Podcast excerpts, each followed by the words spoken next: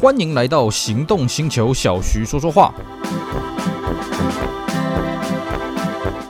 Hello，大家好，我是 Celsius，非常高兴呢，又在这边跟大家空中相会啊。我们今天呢，继续来帮大家一解出国愁啊啊，这个这个愁不是仇恨的愁了啊，是这个忧愁的愁了。毕竟我们疫情期间嘛，这个大家现在要自由往来于这个国与国之间呢，要搭个飞机出去了，超级超级麻烦的啊。这个出去要隔离，回来也要隔离啊。这个所以大家不能像以前疫情之前呢，自由自在的移动。那我们呢，在之前呢，跟大家稍微聊过了啊，我们这个国人最常出游的第一首选啊，这个香港。啊，当然了，这几年我看日本是有后来居上的趋势了啊。那么我们上次跟大家聊到了香港一些汽车有趣的情报，包括说香港的车子是怎么样从右驾的开始，那么为什么没有改回左驾？那还有就是左驾车如何在香港可以合法的上路？那么还有我们简介了一些这个香港车牌有趣的故事。那么今天呢，继续的我们上一次的话题呢，继续来跟各位聊聊这个香港车牌的有趣的事情啊。我们上次聊到呢，香港的车牌跟台湾不一样，在于说呢，他们车牌号码是自己做的，而且呢，他们车牌号码可以自己选，只要不是不雅致啊。啊只要字数不要太长，都可以自己去这个跟政府申请，然后政府让让你竞标，甚至呢，你可以没有车就有车牌，所以车牌是一种投资的工具。那么再来就是呢，香港有所谓的全数字的车牌，还有这种啊叉叉开头的车牌，比较是属于啊、政府赏赐给你的车牌啊，所以这种车牌基本上是比比较不能转让，但是偶尔的时候政府也会这个试出一些呢啊、拿来投标的啊。那么我们今天继续来讲啊，这个香港车牌还有一些有趣的地方是什么呢？首先呢，香港的车牌除了我们刚刚讲的这个叉叉开头的，除了这个什么自选车号以外呢，基本上它就是用两码的英文字，然后再配合数字。可是呢，各位会发现，哎，它的数字有两有一码、有两码、有三码、有四码，是为什么呢？很简单。因为香港车号，如果它数字跟英文字中间呢有零的话，它是直接跳过去的，它不会写出来。不像像我们台湾呢，比方说你今天一个车牌是 A A A 零零零一啊，就是 A A 一号车嘛。可是这种车牌呢，如果在香港就会变成 A A A 一啊，就会变成这样，中间的零会省略掉了啊。但是如果你零是在这个数字里面，比方说是一零零一的话，不会变成一一了啊，会变成一零零一。换句话说，你在香港可能会看到这种 A A 一，那意思是什么呢？A A 零零零一的意思了啊。所以呢，这个香港基本上它就是前面两码英文，后面三啊。四码数字啊，当然这几年呢，随着这香港车牌消耗的非常快了啊，所以呢，这个已经有新的这个格式的这个讨论出现了了啊。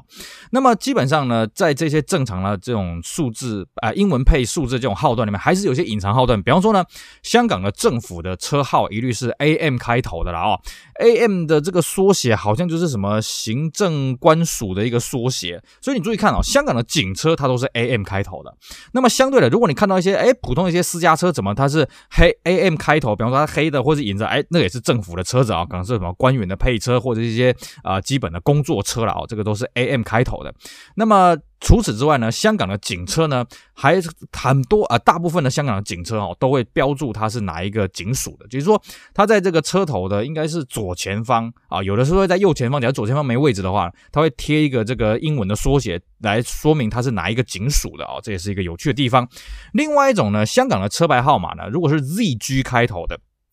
通常你会看到是一些军用的车子，一些军用的吉普车，一些卡车，少数会有些轿车。那是什么呢？那是驻港部队啊。这个在九七年回归之后，解放军这个进驻香港的驻港部队啊，ZG 啊，这个也算是一个比较特别的号牌了啊。当然呢，香港这些车牌号码里面最让人感到有趣的就是我们台湾绝对不可能看到的东西，怎么两地牌？你会发现呢，哎，这个这个香港的车子呢，挂了一个香港的车牌，然后上面又挂了一个那个黑色的呃写的个粤 Z 啊。这个粤就是这个广东省的简称粤 Z，然后多多多港啊这种车牌。那么晚近呢，因为有所谓的珠港澳大桥，还有所谓的三地牌，也就是说呢，呃，这个车子可能挂了这个一个香港车牌，一个澳门车牌，然后又一个这个粤 Z 开头的这个多少多少港或者多少多少澳。那顾名思义了啊，这个所谓的两地牌了啊，它就是所谓的香港的车可以开到这个中国大陆去的啊。那你如果是啊、呃，这个后面写是港，那表示你香港的车；那如果你后面写是澳，那表示是澳门的车子。这个当然就是因为像我们台湾啊，其实这个空间地理上啊是没有跟任何一个其他的岛屿或者是这个大陆相连啊。可是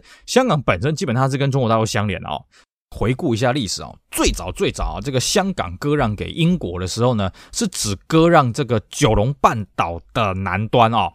你去香港啊、当然我们现在出不了了啊，出不了国。那你现在呢，就用 Google 的地图可以看哦，香港在这个新啊、在这个九龙这边有所谓的一条街叫做界限街啊，英文叫做 Boundary Street。那为什么叫界限街呢？是它第二次割让给英国政府的时候的界限，这、叫界限街。也就是说，最早它只割让九龙半岛以南，然后慢慢才割让所谓的这个香港岛。那么还有就是所谓的新界，是一路这样慢慢慢慢拓展过去的了啊。那么在这种发展的过程当中呢，呃，呃其实最后割让的新界也好，或者一开始的所谓界限街，它其实都是跟中国大陆相接壤的啊。所以呢，对于香港来讲，它又是被英国经营为一个东方之珠，一个贸易城市，所以呢，它对于大陆这边的往来的需求是必是存在的，尤其是什么？后来呢，政府呃，这个大陆政府呢，在所谓的经济改革开放，一九七九年经济改革开放之后，指定深圳跟香港接壤这个城市啊，深圳本来是个小渔村，那么指定它为经济特区之后，那么两边的汽车的往来呢，就更更有迫切性的需求了。所以这时候呢，两边的政府就演绎说，哎，怎么样呢，让这个两边的车子都可以开来开去，也就是所谓这种跨境车辆。那基本上要跨境车辆管理最快的方法是什么？那那你就悬挂两种车牌了啊。所以呢，这个个香港就会你会看到有一些车子它挂了就有大陆的车牌，那它可以合法的开去这个中国大陆。但是原则上它只能在广东省一省开了啊。你开出了广东省呢，基本上是违法的。当然，在最近的规定有放宽，只是具体的规定什么，就是我不是很清楚了。那么我们这边跟各位讲的是说，好，那你说，哎呀，那香港两地牌这样子挂这个车牌，我不只可以在香港开，我可以在中国大陆开，好威哦，是不是？是的。可是呢，挂这个车牌的条件非常严格啊。首先，第一个，他既然他挂的车牌是大陆那边的黑牌了啊，也就是说呢，他这个一定是一个企业的车牌。换句话说，你个人你不能挂这种两地牌啊，你不行。当然，个人你说我要开着香港的车子去大陆去玩，也是有这个配套的制度，只是那个制度不大一样，比较麻烦。那么你这个今天要申请的港两地牌，基本上就是你要有投资啊，你在中国大陆有投资，而且投资的金额要达到一个数字啊，这个数字呢是啊，这个过个几年就会稍微改了。那简单来讲，就是说你要申请第一张的港澳两地牌呢，基本上就是啊，这不是港澳两，就是香港的两地牌啦。澳门的规定又不大一样啊。之后我们跟各位介绍到澳门的时候，会跟大家讲这个澳门它它有个很有趣的一个制度。那香港基本上就是你要在大陆那边投资多少钱？比方说你投资这个，我随便讲的啦啊，因为这个制度一直在改。比方说你投资一千万美金，那我给你一张港澳两地牌，我给你一张香港两地牌。那你可能投资个三千万美金，那我给你第二张的那个港澳啊，这个香港两地牌，类似像这个样子去。堆叠上去啊，所以换句话说了啊，我们刚刚跟各位讲，你今天你在香港呢，你挂了一张这个纯数字车牌，你挂一张 XX 开头的车牌，那是一个地位象征，没有错。但是呢，如果你有两地牌呢，那也是一种地位象征。为什么？老子有钱嘛啊，那老子有办法用这么贵的代价去换到一张这个两地牌啊，去这个这个但是这个大陆去威风一下。所以呢，各位看到这个香港的车子如果挂上这个。香港两地牌的话呢，基本上它的车子都是一些很特别的车子，好，很很比如很高价的跑车啦，Rolls Royce 啦，Bentley 啦啊。但是澳门就不是这样的啊，澳门你会发现，哎，有很多那个什么卡罗拉 Artist 那种车子，哎，也挂这个澳门两地牌，这是因为澳门有一个特殊规定，当然这特殊规定我们之后会跟大家讲。那么有了这种两地牌之后呢，呃，当然随着我们刚刚说的这个珠港澳大桥通车了之后呢，那也有所谓的这个香港可以开去澳门的这种车牌了。不过这种车牌的申请规定的限制非常的多，为什么呢？因为澳门它很小，它基本上对于车子的容忍容纳量是很低的哦，所以它尽可能去管制这种外来的车子。相对的，其实香港也是啊，我们刚刚讲。香港两地牌是说，你可以把车子开去这个中国大陆啊。那相对的，也也有所谓的制度，是让中国大陆车子可以开进来香港。这个一般俗称叫做全国两地牌，因为它这种车子本身是在中国大陆登记注册，在广东省登记注册的啊。那么它本身就可以去开到中国大陆各地了啊。所以在这种车牌呢，它又可以。不止可以开到中国大陆各地，它还开进香港啊，所以它的这个可以行驶地区是很多。可对香港来讲，OK，它也要特别去管制，因为如果它过分的去开放这样的车子的话呢，那这个香港的交通本来就已经够拥挤了啊，那你这还把中国大陆车子弄进来的话，那大家这个都不用开车了。那么这种从大陆可以开到香港这种车牌呢，基本上它就是啊、一个这个蓝底。白字的车牌啊，就典型的呃这个大陆的乘用车的车牌，那么再配上一张 FU 开头或者 FV 开头的香港的车牌，这样就可以在在香港地方开。那当然，它一个很大的不一样是说，这种车一定是左驾，因为大陆是左驾地区嘛啊，那香港是右驾地区。可是它进来香港，它是左驾，但是呢，它一样要靠右行啊，靠左行驶。对不起，靠左行驶啊，这个就相当厉害。其实啊，我去香港很多次啊，也从香港去深圳很多次，我每次都很佩服啊。不管是这种呃大陆的车子可以开到香港去，或者是香港车可以开到大陆去，基本他们跨过一座桥梁或者跨过一个关口了之后呢，他们就要把驾驶习惯从靠左行驶改成靠右行驶，或者从靠右行驶改成靠左行驶。我都觉得这些人好厉害啊！哇，我我之前有跟各位讲嘛，我去香港玩，或是我去澳门玩，或是我去日本玩，虽然说我们可能有国际驾照，可能有这个这个驾照的译本，我们可以在当地开车，但是我不敢开啊，因为你真的你一过个红绿灯，你一个转弯，你可能就逆向了啊，这真的是很危险。那我就很佩服这些人，哇，这些人超强啊！他们过过过了挂了一个桥，哎，就知道哎，这个时候要靠左行驶还是靠右行驶。而且更厉害是什么？我觉得这些人的这个眼睛都超强的，为什么呢？呃，因为尤其是深圳那边啊，深圳你如果去过深圳市中心，你可以发现其实也也蛮多这个香港两地牌车子开过去。为什么说他们眼睛很强呢？各位啊，我们车子在设计左驾右驾的时候，其实头灯的高度是不同的哦。啊，你左驾的车子呢，基本上左边的大灯高度会比较低，右边的大灯会比较高。因为这样子比较不会射到对向的来车。可是今天如果你是这个左驾地区，你开右驾车，那么你就会刚好颠倒过来，反正是你靠着对向的。比较靠近对向的这一边呢，你的大灯高度比较高，然后大家互相这样射来射去，所以我这就觉得哇，这个晚上在深圳路上那边走啊，哦，看着或者有时候搭计程车啦，我搭公车什么，我都觉得那些人眼睛好强哦，因为他们那个车头灯的光光线是反的，颠倒过来啊，哦。比方说你今天在深圳，你遇到那种香港开过来那种右驾车。它左边的方向啊，左边的头灯的高度是很高的哦，这样射过来其实眼睛是很不舒服。那我也我想他们可能当地人也就适应了。而且，即便这种两地牌车子，你出了深圳市中心以外呢，你基本上是看不太到了。当然，相对澳门来讲，就是你出了珠海市中心之后，也就看看不太到那种澳门两地牌车子跑来跑去的了啊、这个我觉得也是一个相当有意思的一个一个一个一个文化，毕竟。这么讲啊，深圳跟香港都算是个边境城市啊，那才有这种边境城市特有。那在我们台湾本岛来讲，基本上看不到这种啊这种有趣的状况了啊。OK，好，那么除了我们花了很多时间跟大家讲这个车牌的这个故事之外呢，香港当然它留了留有很多这个英国统治就这种欧洲的这种驾驶的习惯。比方说，举个例子啊，在香港的这个比较荒郊野，比方说新界地区，它有很多的圆环。那圆环呢，基本上你去看哦，圆环是干嘛呢？就是它要取代。红绿灯，为什么圆环可以取代红灯？我们在台湾就觉得，嗯，圆环为什么可以取代红绿？圆环不就是还有红绿灯吗？所以呢，这些香港车友跑来台湾看，哎，为什么你们台湾的圆环有红绿灯？他每次搞不懂。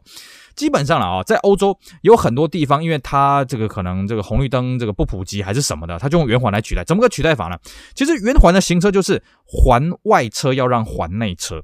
也就是说，今天你要进入圆环之前，你要看环内有没有车子，没有车子你可以进，你才可以进去。如果环内有车子，你必须让到环内没有车的时候，你才能进去。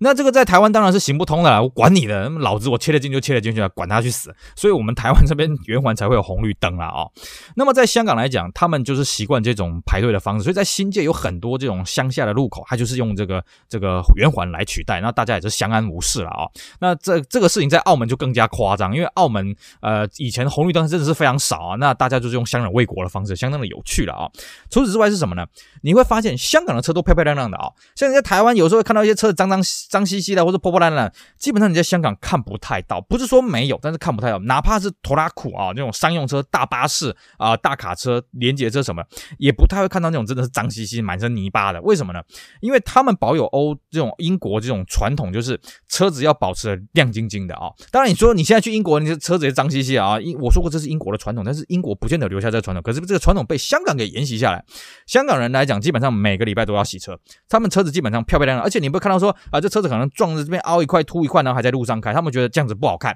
啊，所以呢，香港的车子呢，这个亮丽的程度呢，算是比台湾来的亮丽很多了啊，这是他们保有的一个文化。另外一个是什么呢？香港毕竟我们之前讲啊，香港汽车普及的早。所以呢，香港人对于汽车的观念基本上就是一个交通工具。换句话说，今天你在香港看到路上的车子基本上都很新啊，不只是说它外观亮丽，是说它的车款都很新。你看不太到那种年纪太大的车子啊，基本上大概呢，香港的路上的这个双 B 相当的多啊，这个宾士的这 S Class 啊相当的多。但是你看到都是最新款了啊，比方说啊、呃，这个可能就三年内的这种宾士这种车型，你要看到那种十年以上宾士车型不是没有，但是相对少。那种二十年以上的宾士哦，那个大概都是玩家了，因为对他们来讲这是一种消耗品。而且各位，香港的收入高，香港的平均收入大概是我们台湾的两倍到三倍左右，所以对他们来讲，他们车价也没有比台湾的车价贵个两三倍，甚至有些车比台湾的还便宜啊。换句话说，对他们来讲，买一台车的负担比在台湾轻很多。那既然车子啊、到时间到了，那就是换掉。毕竟香港收入高，那么它工资也高啊，可能你维修费也就贵，那零件的取得也就贵。毕竟香港没有所谓的国产车嘛，香港车都是进口的嘛，对不对？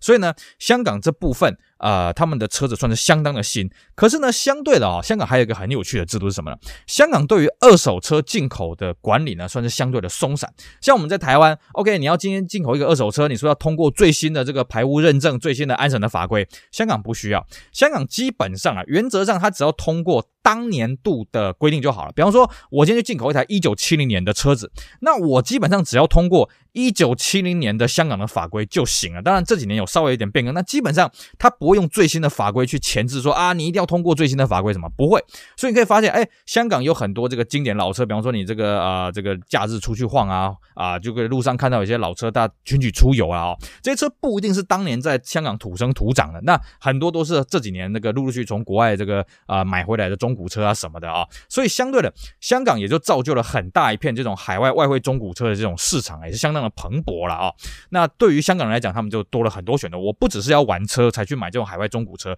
我也可以去贪便宜去买这种海外的这种所谓的水货啊。这也是我们台湾啊，当然我们台湾这几年这个水货也是开放了很多。可是你可以发现，台湾的这种水货啊，比方说水货双 B，大概都是十年份以内。可在香港，你可以买到更老的一点的车子，因为它的这个验车的法规也是不大一样的了啊。这也是受到这个。英国的法规的这个影响，英国的传统，因为英国对于中古车进口的这个规定也没有到很深，只是英国的验车标准比较严啊，就是这种定期检验，不是说这个车牌挂牌的这个检验，是定期检验，它的车规定比较严。香港相对比较没有那么的严格了哦。OK，那么除了这一些东西之外，还有一个很有趣的东西什么？就是学车。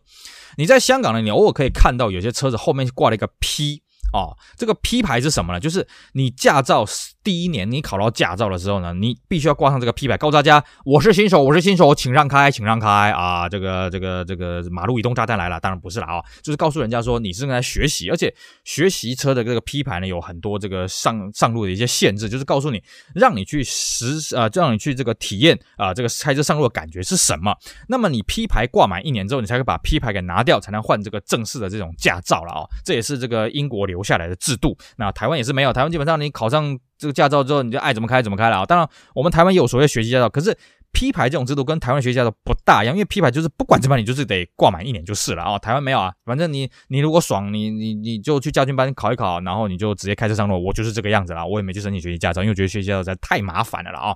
好，那么以上呢就是我们今天跟大家进一步介绍这个香港有趣的这个汽车文化啊，这个汽车生态了啊。当然呢，这个在我们现在没有办法出国前，就这样呢，听听这些故事呢，我觉得也算是解解大家这个出国的这个这个愁了啊。我再次讲了啊，这个愁是忧愁的丑啊，不是这个。仇恨的仇了啊！希望大家也可以受到这种望梅止渴的效果喽。好，以上就是我们今天节目内容，感谢各位收听，也希望大家去支持我们其他精彩的音频节目。我是 Celsius，我们下回再聊，拜拜。